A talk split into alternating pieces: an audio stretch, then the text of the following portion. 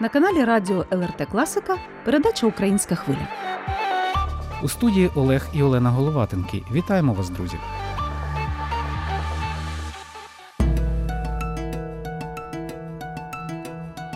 Березневий візит до Литви патріарха Константинопольського Варфоломія, під час якого він підтримав п'ятьох литовських православних священників, відлучених від сану московським патріархатом за свою антивоєнну позицію, безумовно став справжньою історичною подією.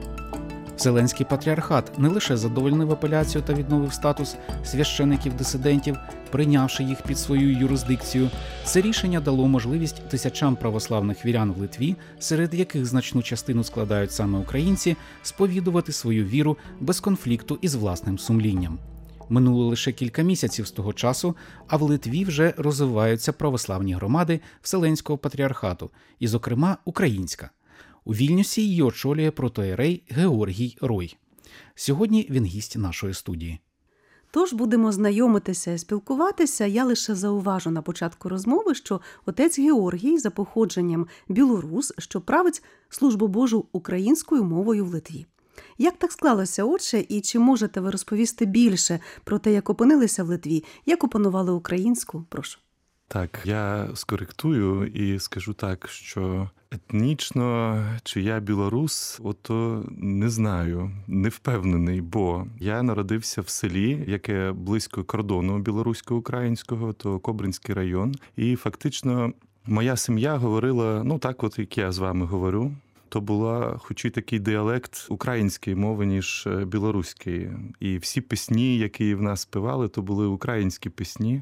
І я надто дивувався, коли пішов в школу, і вчителька, говорячи до нас по-білоруську, каже: Шановні діти, ось ви зараз чуєте вашу родну матчину мову. А я дивувався, як то так, яка то матчина мова, коли моя мама не говорить так, як вчителька говорить. І я ніколи не вивчав, на жаль, ніколи не вивчав українську мову в школі, і тому моя українська мова така надто проста, така Але вона домашня, природня, вона така природня. домашня мова, і мені важко, щиро скажу, мені важко говорити на такі складані якісь теми українською мовою. І потім так, я білорус такий громадської свідомості більше, але ж етнічно, коли так брати, то може я більш українець. Ну, одне, що моя бабця, татова мати, вона етнічна полька.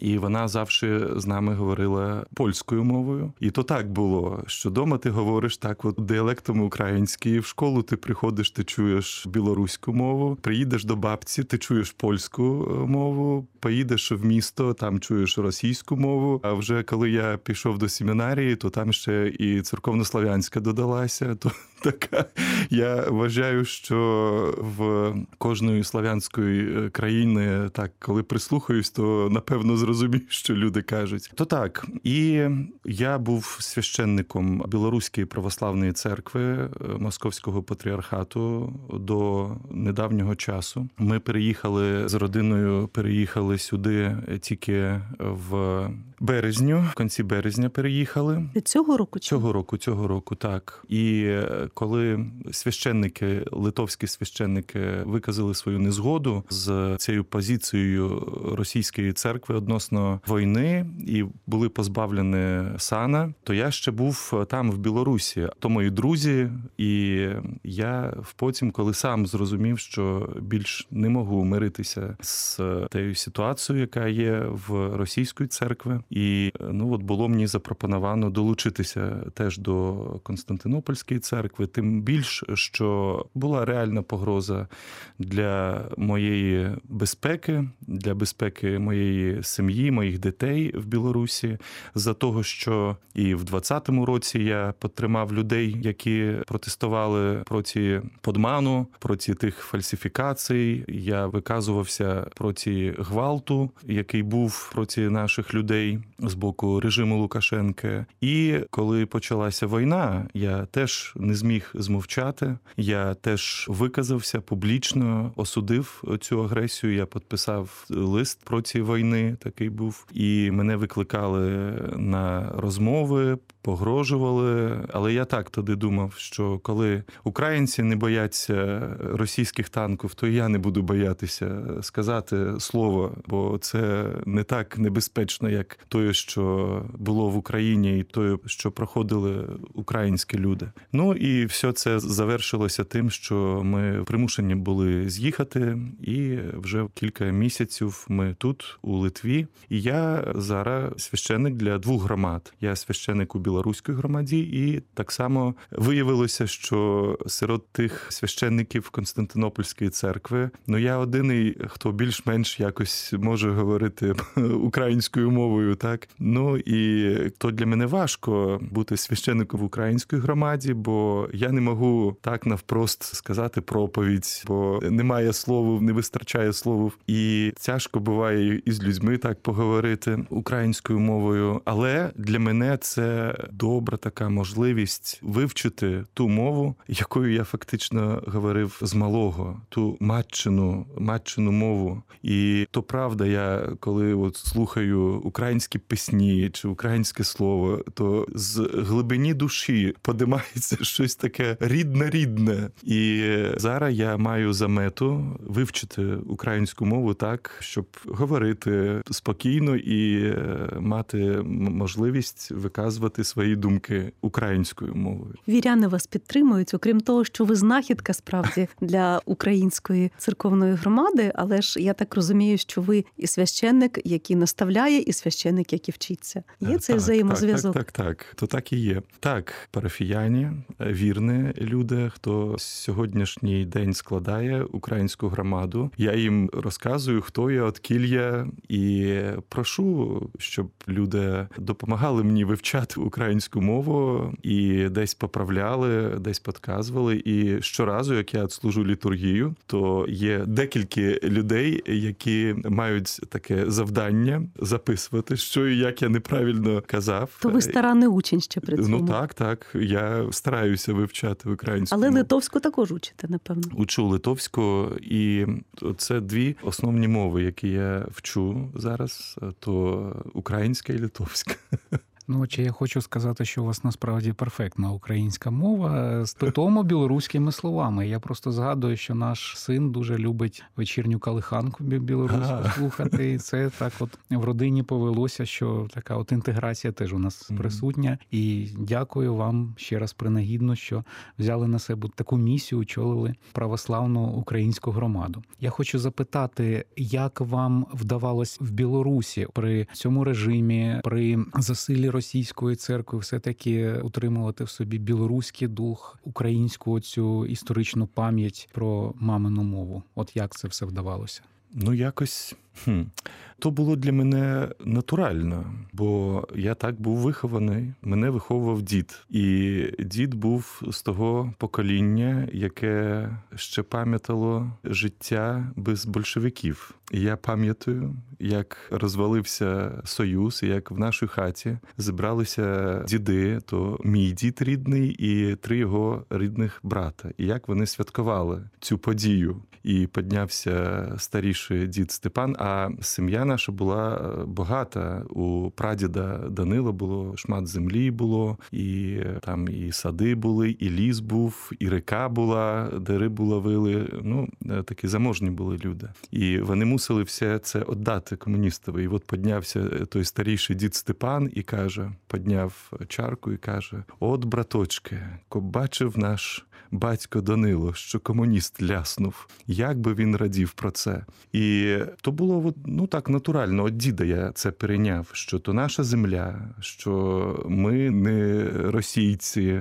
ми люди зі своєю історією, зі своєю мовою, зі своєю культурою. Ми не такі, як ці. Комуністи, які прийшли на нашу землю, і щодо Білорущини, то вона не одразу до мене прийшла, бо я не жив в тому регіоні, де ну говорили так, от по білоруську. Це надто цікаво. Моє село було, як я вважаю, на такої етнічної межі. Од нас вже починався великий ліс на кілометрів, може 40. І в нас всі говорили ну таким от діалектом український. А по той бік там вже Пружанський район, і там всі говорили білоруською. І був, до прикладу, один дід в примаках в нашому селі з того Пружанського району. Він не міг говорити так, як ми говоримо. Він так з білоруським таким акцентом говорив. Його всі називали Литвин. Литвини, то значить, це була така свідомість, що тут живуть наші люди, а там за лісом живуть литвини. І до білорущини, до білоруської культури, до білоруської мови я вже прийшов, коли став священником. Коли моя перша громада, е, перша парафія була там, де всі люди говорили білоруською, і то мені надто подобалося. То я почув, побачив таку справжню Білорусь. То біля Нєману було, і там Липічанська пуща, і там так все то надто таке гарне місце там. І я почав цікавитися і історією, і культурою, і мовою. Я перейшов. Я усвідомив, що я є громадянином Білорусі, що я розумів, які впливи йдуть з усходу, з Росії, що ми можемо стратити свою національну ідентичність, ми можемо стратити свою державу. І я зрозумів це як місію, яку я так само маю виконати. Як священник білоруської церкви, я зрозумів, що церква мусить допомогти білоруському народу заховати цю ідентичність. А потім я служив в Гродно. Це таке надто патріотичне місце, патріотичний осередок. І так там ми шмат робили для заховання білоруської культури, білоруської мови.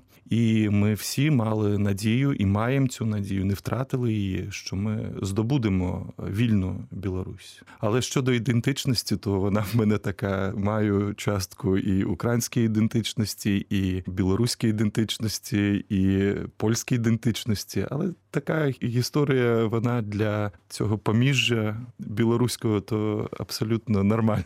Повертаючись до вашого служіння у Вільнюсі, розкажіть, будь ласка, де ви правите службу? Який це храм, можливо, чи Мгм. куди можна прийти людям, які почують нас і захочуть приєднатися до Української православної громади?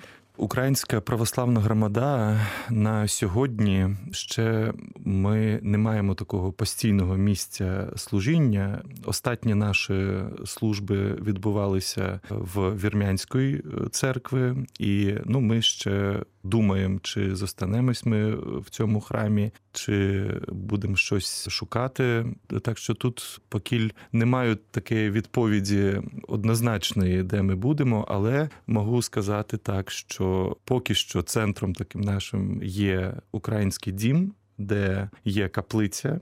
І ми поки шукаємо те місце, де нам буде комфортно, де ми відчуємо себе, кажуть, на своєму місці. Так ну така відповідь моя на ваше запитання. Отже, я був на цій службі, і це справді дуже такий затишний вірменський храм.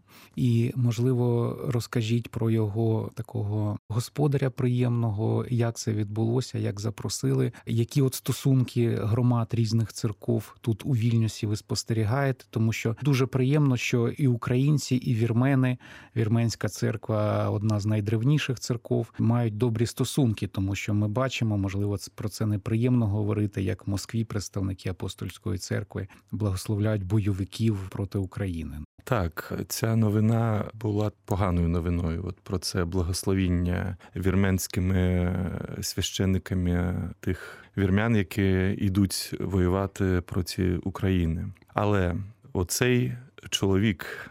Сурен Арсенович, який старостою цієї церкви вірменської у Вільнюсі, як він тільки почув, що до їх у церкву проситься українська громада, то він одразу сказав: так, українці, без жодних проблем, будь ласка, наша церква, ваша церква. І він одразу обозначив свою позицію. Він каже: Я щодня переживаю за український народ. Я щодня молюся, щоб Україна одужала цього ворога.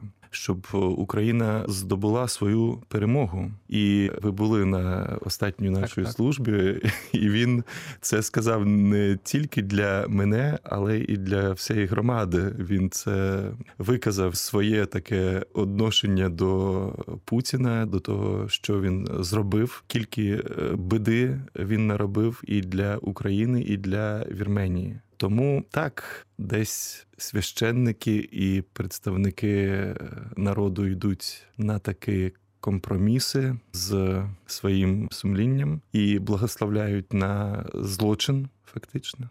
А хтось має зовсім іншу позицію. От і дякувати Богу, що ця громада вірменська у Вільнюсі вони однозначно осуджують цю злочинну війну Росії проти України і засуджують, е, до речі, у цього Сурена Арсеновича навіть відбувся конфлікт з ієрархією вірменської церкви. Отже, ми бачили, що активні наші віряни, але їх не так багато. І от той поки що. Поки що. Так, от я до того питання моє, що це поки що, я сподіваюся, і можливо розкажіть про плани, про те, як би поінформувати нашу українську громаду, що є в Константинопольському патріархаті вже українська парафія, і можливо, щоб люди віряни долали свою втому, адже багато з українців, які тут живуть, вони тяжко працюють, е, вчать мову, і оця от неділя для них можливо єдине віконечко. Можливо, вони не знаходять часу, щоб доїхати до місця зборів нашої православної громади. Як мотивувати да, це все ми розуміємо, і е, тому в нас на службі служби в неділю. Одну неділю ми служимо вранці але не надто рано. В 10.30 буде починати служба. А в наступну неділю служба буде вже ввечері, щоб, от як ви кажете, люди могли відпочити від своєї праці і вже ввечері прийти і помолитись, і зустрітися один з одним. То теж важливо бути разом, бачитися, і я думаю, що саме це от та зустріч людей, от саме це буде мотивувати. Бо коли ми бачимось, коли ми розмовляємо, коли ми можемо поділитися чимось з того, що ти там переживаєш, що в тебе є, то це буде.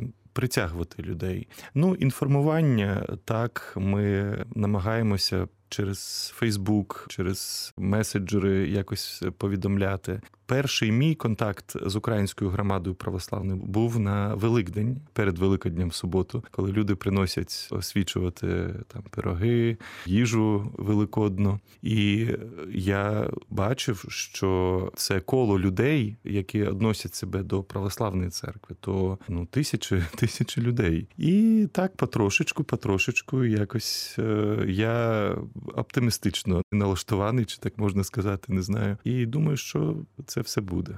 Вас не відлякує основна проблема фінансова, звісно річ, те, що громада постала, але ну реально без грошей дуже тяжко і церкву розбудовувати, і громаду розвивати.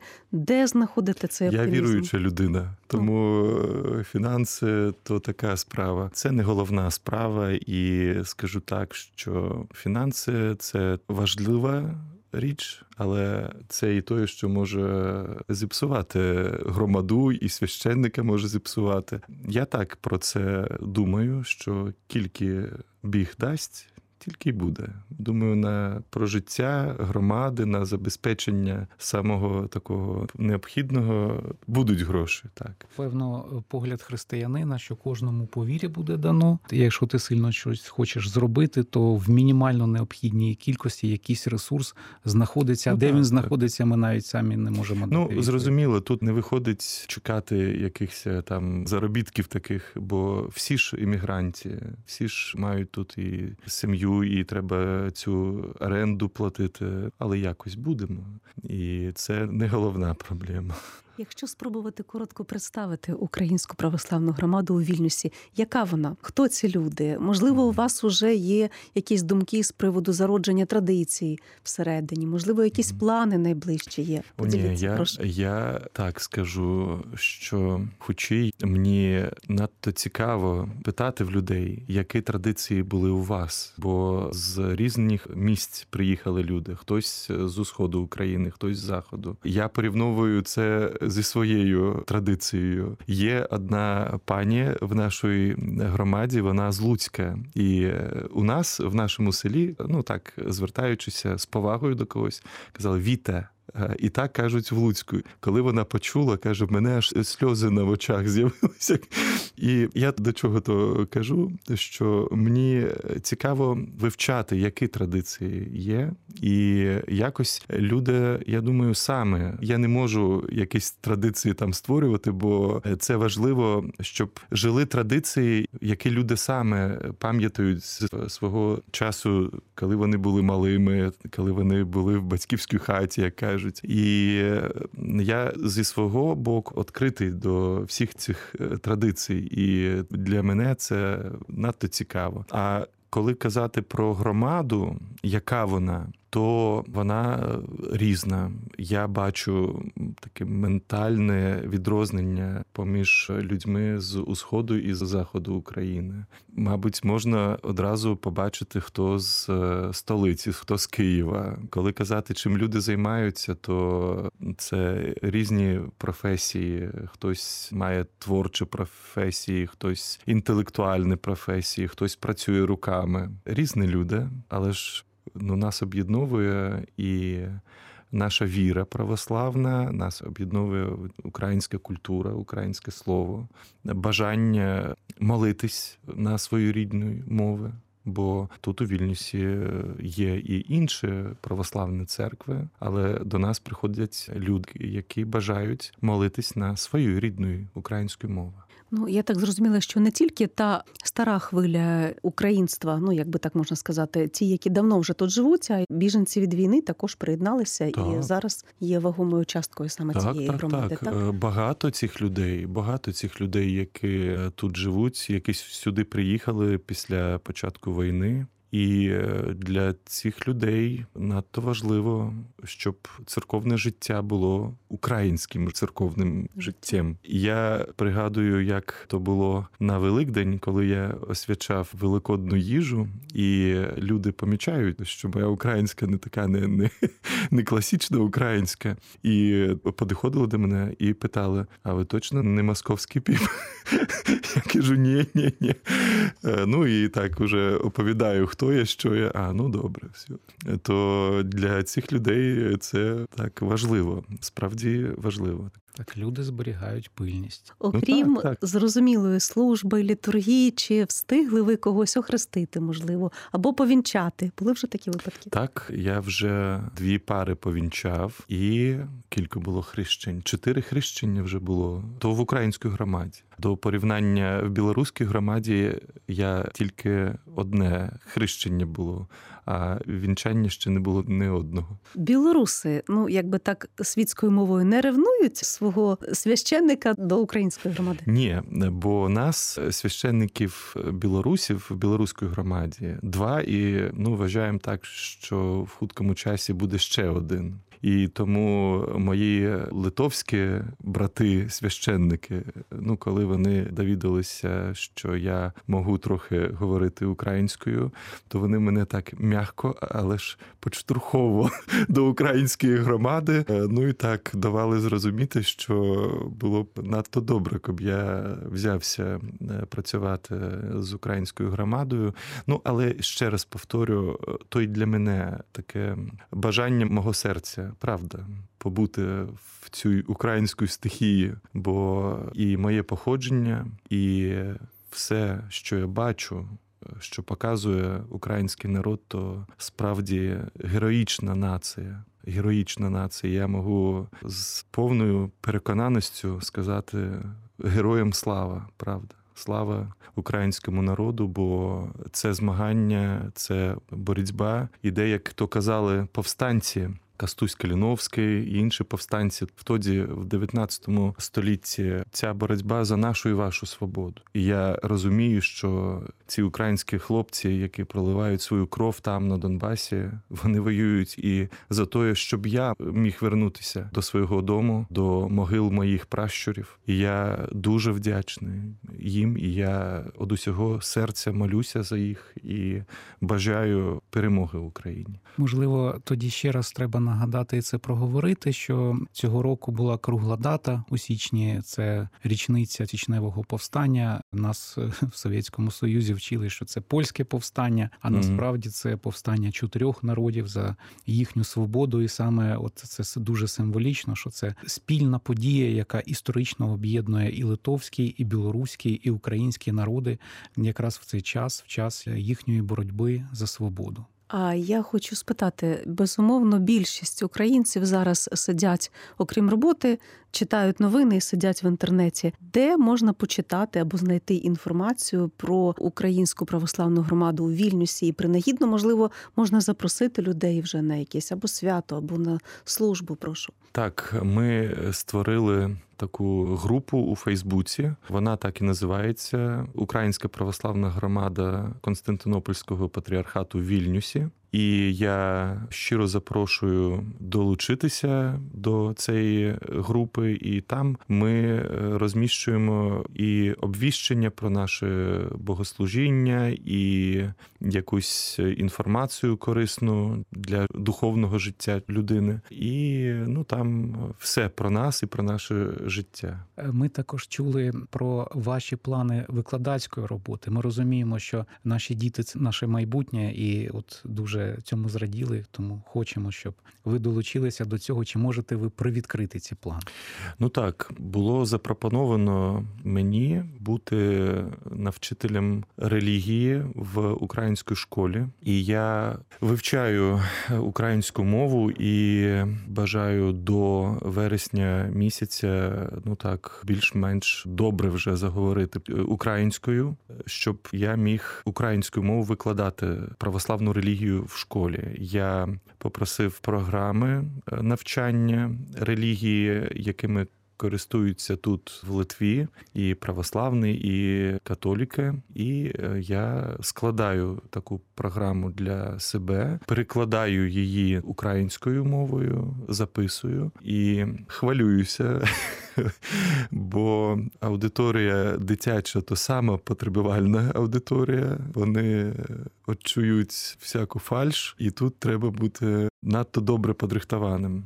Отче, дякуємо за цікаве спілкування. Все-таки ваша рідна Білорусь фактично окупована зараз Росією. Україна терпить важку навалу і веде тяжкий бій з окупантом, одним тим самим ворогом, спільним ворогом. Е, Ви по священницьки глибоко осмислюєте ось цю безвихідь і біль рідного народу, і при цьому прекрасно розумієте те, що переживають зараз українці. Ми всі спільно це переживаємо. Люди доброї волі, люди свідомої своєї національної ідентичності, люди патріотичні. Можливо, е, на сам кінець попрошу вашого наставницького слова для наших слухачів. Хай воно прозвучить. З чим би ви звернулися до них? Як би ви їх підтримали зараз? Тисячі людей перебувають в Литві з України вимушено. Комусь немає куди повертатися. Хтось боїться знову повести дитину під обстріли і бомбардування, і мусить знаходити духовні сили тут, на братній, але все таки іншій землі.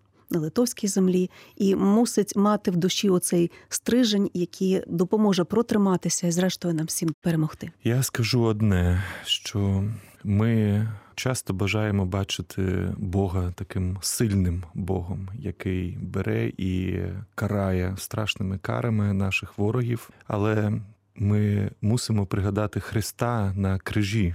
І що я можу сказати в підтримку і тих людей, які на фронті, і тих людей, які терплять страх війни, і тих людей, які терплять тяготи імміграції, що біг завжди там, де людина страждає. І хтось, роблячи злочин, каже: Бог з нами.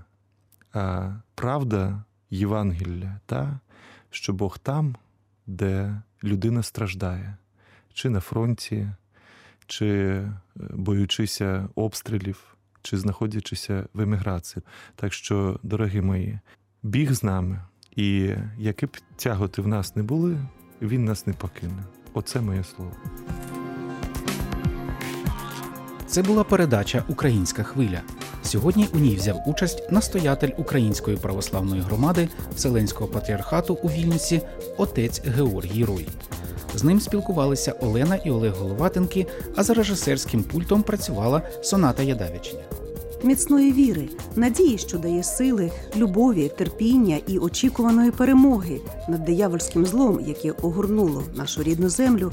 Бажаємо всім нам, друзі. А на українській хвилі радіо ЛРТ Класіка почуємося з вами вже наступної суботи, як завжди, о 14.30. Також нагадаю, що українську хвилю можна слухати у будь-який зручний час в радіотеці на сайті ЛРТ.ЛТ.